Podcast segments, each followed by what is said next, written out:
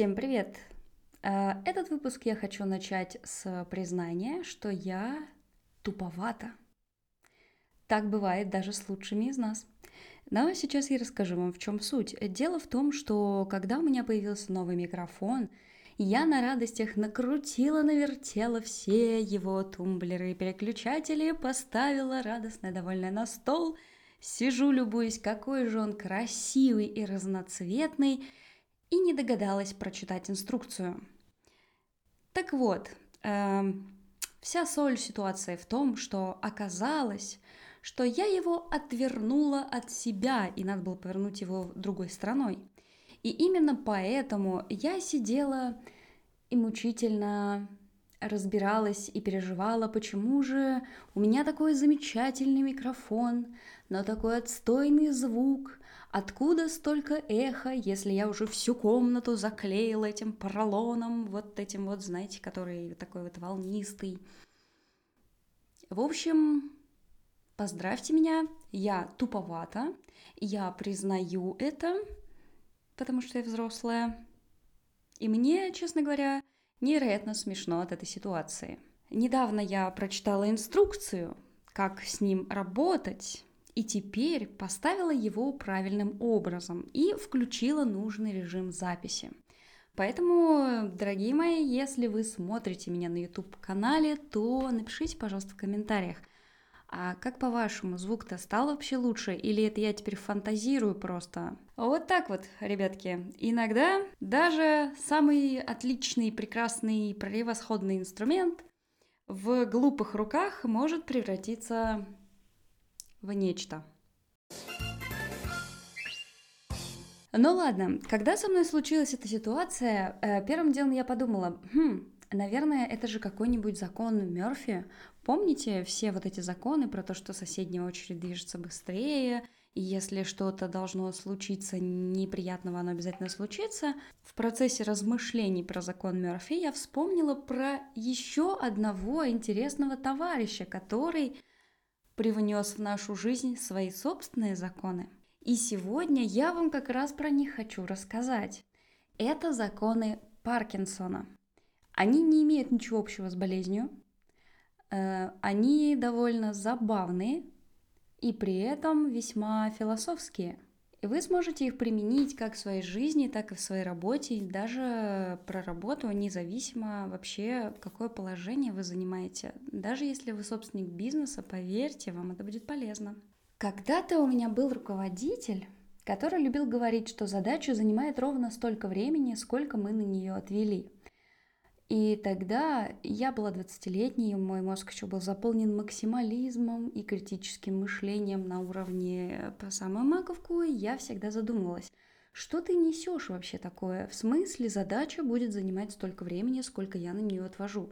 А если я вдруг э, скажу себе, нет, я сделаю это за две минуты, а задача на самом деле занимает там, не знаю, несколько дней, я же не сделаю ее за две минуты. На самом деле разумное зерно в его словах было, просто он сформулировал все кривовато. Как раз это и есть один из трех основных законов Паркинсона.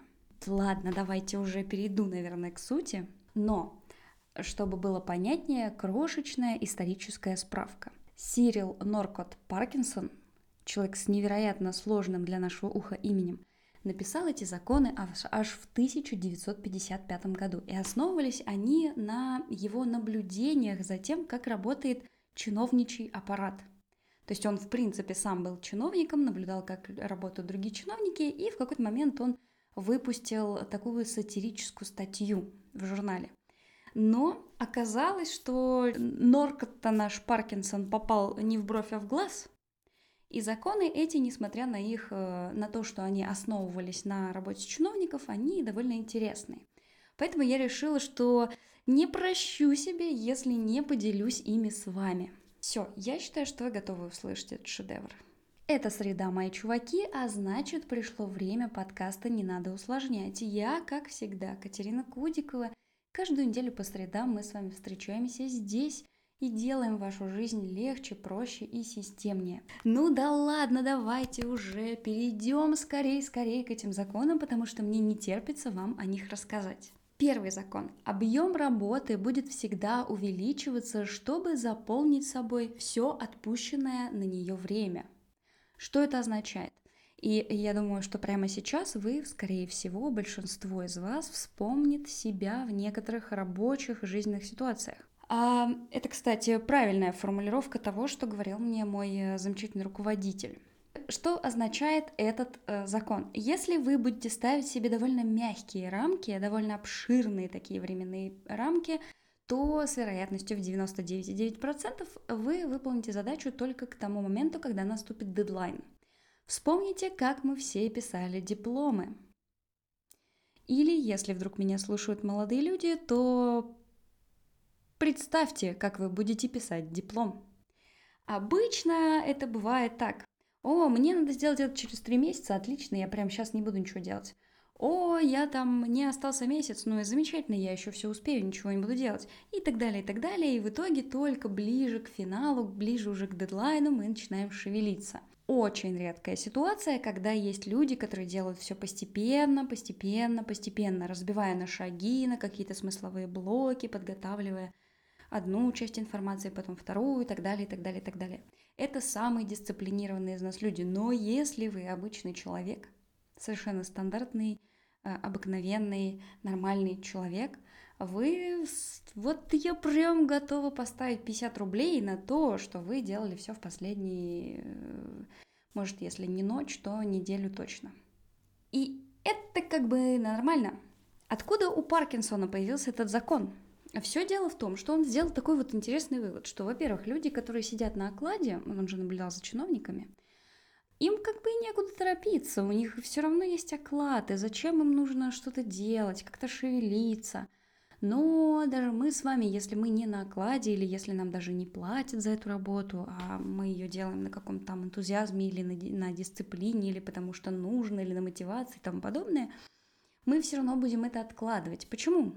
Почему? Главный вопрос, как всегда, какого фига? Все дело в том, что нами с вами движет интересный страх – а, вполне вероятно, что он даже может быть неосознанным. То есть мы его не сформировали, не сформулировали у себя в сознании. Дело в том, что как только эта работа закончится, начнется другая. А нам, ой, как не хочется другой работы. Мы это хотим наслаждаться жизнью, брать от нее все, а уж никак не работать. Поэтому мы затягиваем сроки, мы ищем причины, мы ищем отговорки, мы начинаем прокрастинировать, в общем, делать все, что угодно, чтобы оттянуть уже финал этой задачи, не приступать к новой. Тем более эта задача, которую мы прямо сейчас растягиваем, оттягиваем и пытаемся э, саботировать, она нам понятна, она нам ясна, мы уже с ней разобрались, мы уже к ней привыкли, она уже для нас родная. А следующая эта задача, ну неизвестно, какая она будет, а вдруг она будет очень сложная, а может быть она будет страшная, а может быть надо будет выйти из зоны комфорта, переступить через себя и так далее.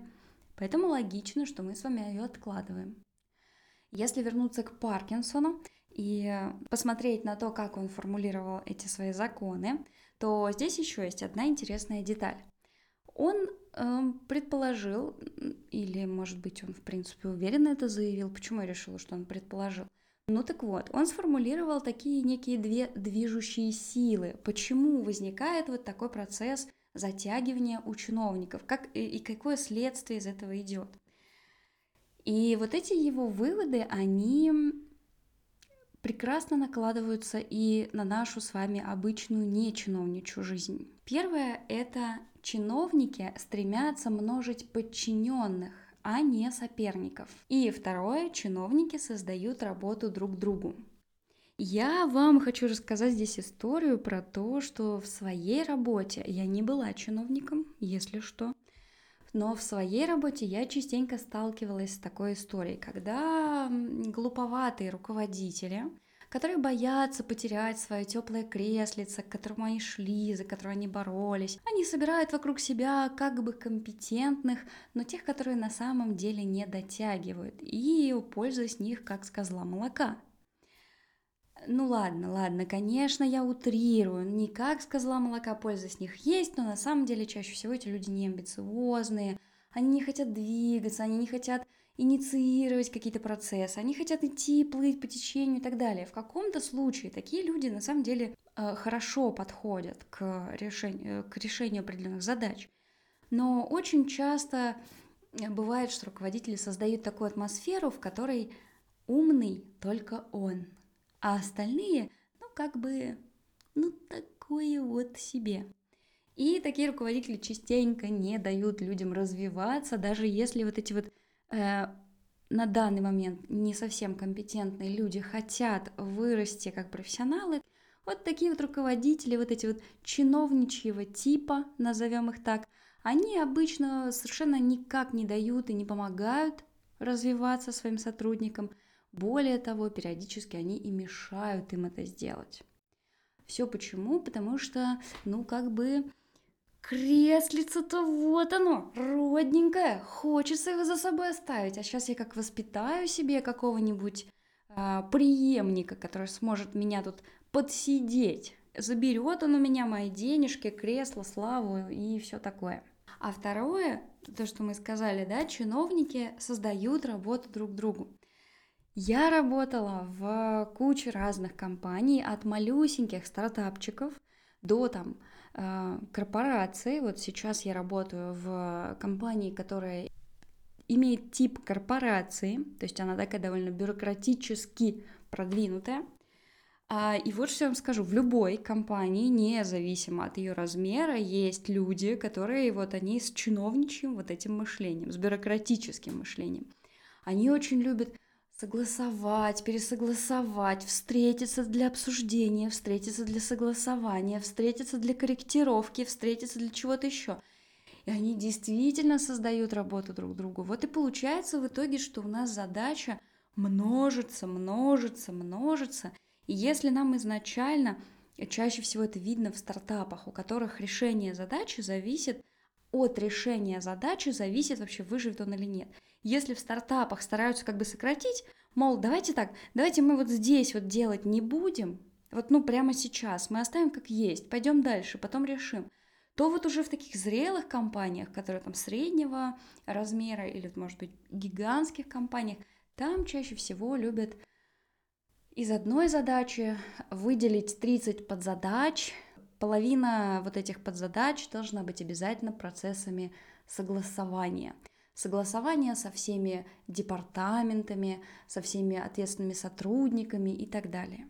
Вот и получается у нас, что даже небольшая задача, если мы ей выделяем какое-то значительное время, она растягивается, растягивается, растягивается, и ситуации, когда мы поставили себе дедлайн через месяц, а сделали на самом деле за неделю, такие ситуации возникают довольно редко. А к чему я это все рассказываю? Давайте мы сразу сделаем маленький вывод и подытожим э, происходящее.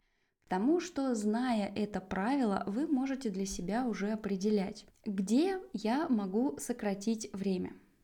Э, например, если вы э, решаете управлять своими личными какими-то задачами, связанными с вашей личной жизнью, вы уже, зная вот эту вот историю, да, что мозг наш э, хочет все затянуть, вы можете себя как бы ограничивать. Но мы, в принципе, говорили об этом в выпуске про дедлайны. Ссылка на выпуск будет внизу в описании этого выпуска. А если вы руководитель, то обратите внимание, а не затягиваете ли вы искусственным образом сроки выполнения задач? Не создаете ли вы дополнительную работу себе, подчиненным, э, коллегам по цеху и так далее? Второй закон Паркинсона. Расходы всегда будут увеличиваться пропорционально доходам. Но тут я думаю, что все, в принципе, про это знают, и даже многие из вас, скорее всего, это прочувствовали на себе, заметили, увидели, зафиксировали, что да, как только ты начинаешь больше зарабатывать, ты начинаешь больше тратить. Я предположу, что это связано с тем, что ты, в принципе, хочешь повысить свой уровень жизни и таким образом как бы доказать себе, что ты вырос как специалист, как эм, как ценность, да, что у тебя твоя ценность, она возросла. Есть мнение, что для правильного, грамотного распределения финансов на самом деле стоит определить для себя комфортный уровень жизни, посчитать, сколько тебе нужно на это расходов, и независимо от твоего дохода оставлять количество расходов неизменным. Но, опять же, для того, чтобы это реализовать, скорее всего, нужна невероятная дисциплина и сила воли, потому что, ну, кто из нас не любит спонтанные покупки? Ну, периодические.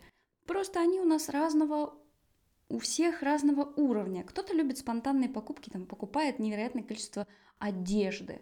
Кто-то любит покупать еду, кто-то тратит это все на там, путешествия, которые можно было бы вроде как сделать дешевле и тому подобное. Поэтому, но тут я считаю лично, что стоит самостоятельно принимать решения.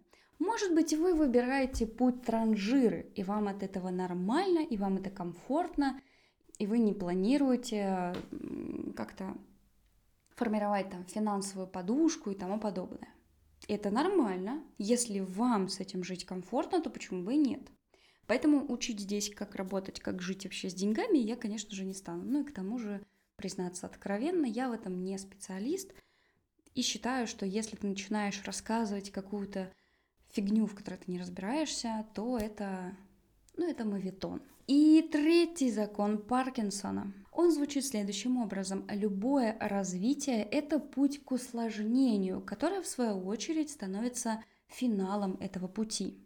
К этому закону не стоит относиться буквально, потому что это чревато негативными последствиями.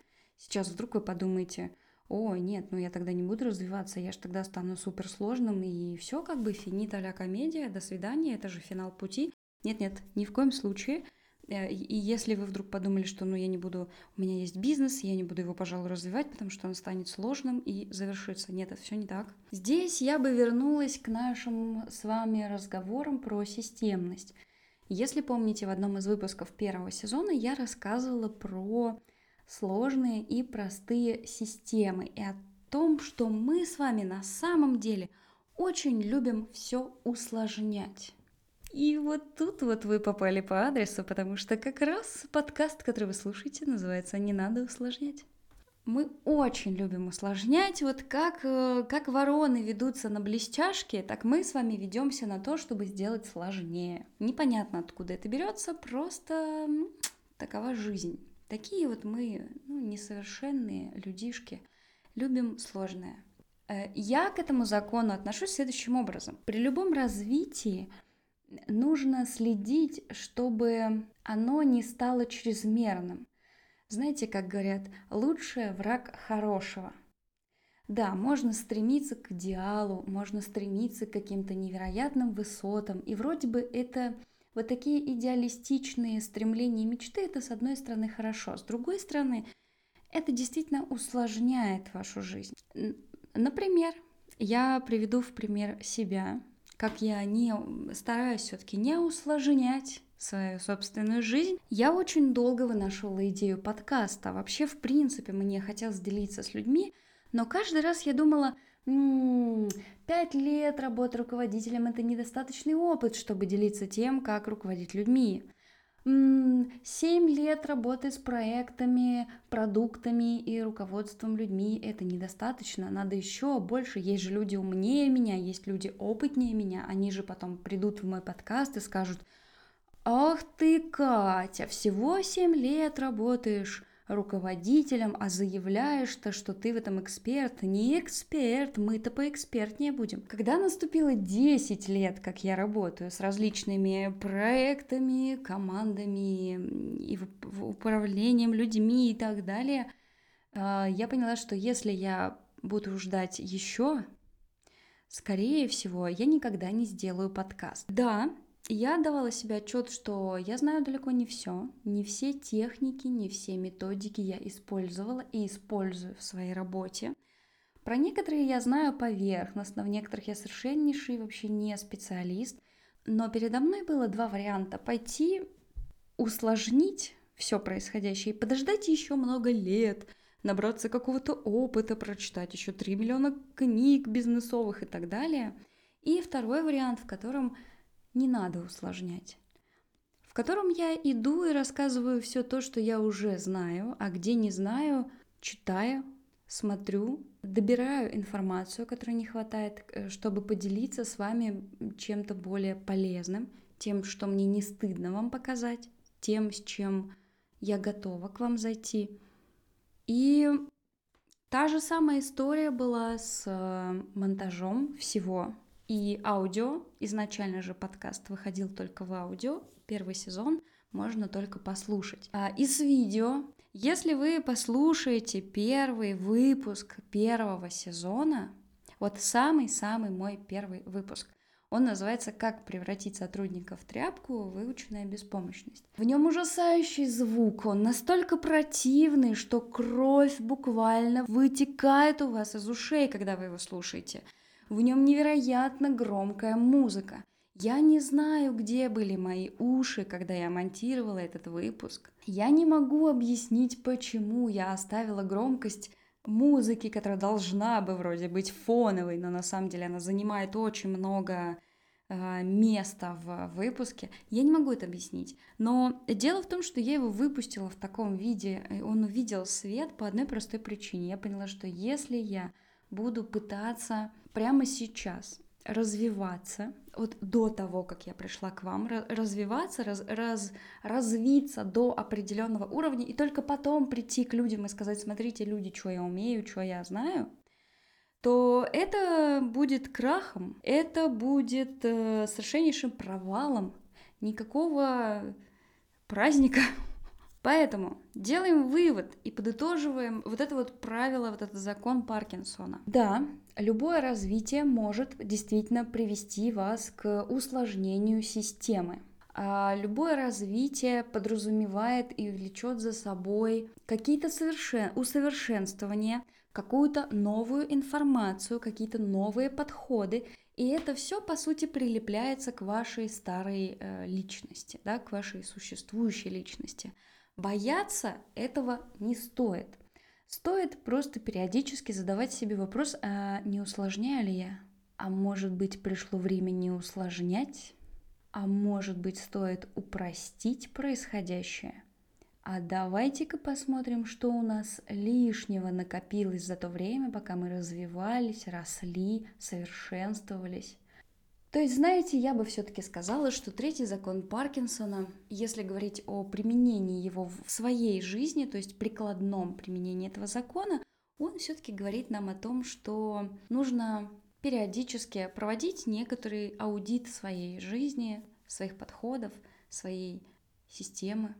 Вот такое немножко философское, лирическое у нас сегодня получилось общение. В принципе, кстати, сам Паркинсон говорил о том, что задача любого человека — это стать выше его законов и, по сути, победить их, потому что они описывают то, как делать не надо, и обращают внимание на какие-то наши с вами несовершенства.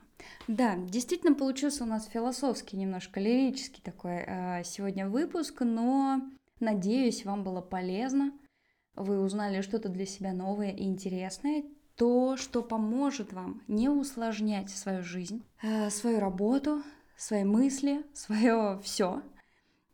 А я прощаюсь с вами до следующей среды. Обязательно ставьте лайк, подписывайтесь, приходите ко мне в телегу. Мы там что-то обсуждаем интересное. Пока-пока. Чик-чик-чик-чик-чик-чик.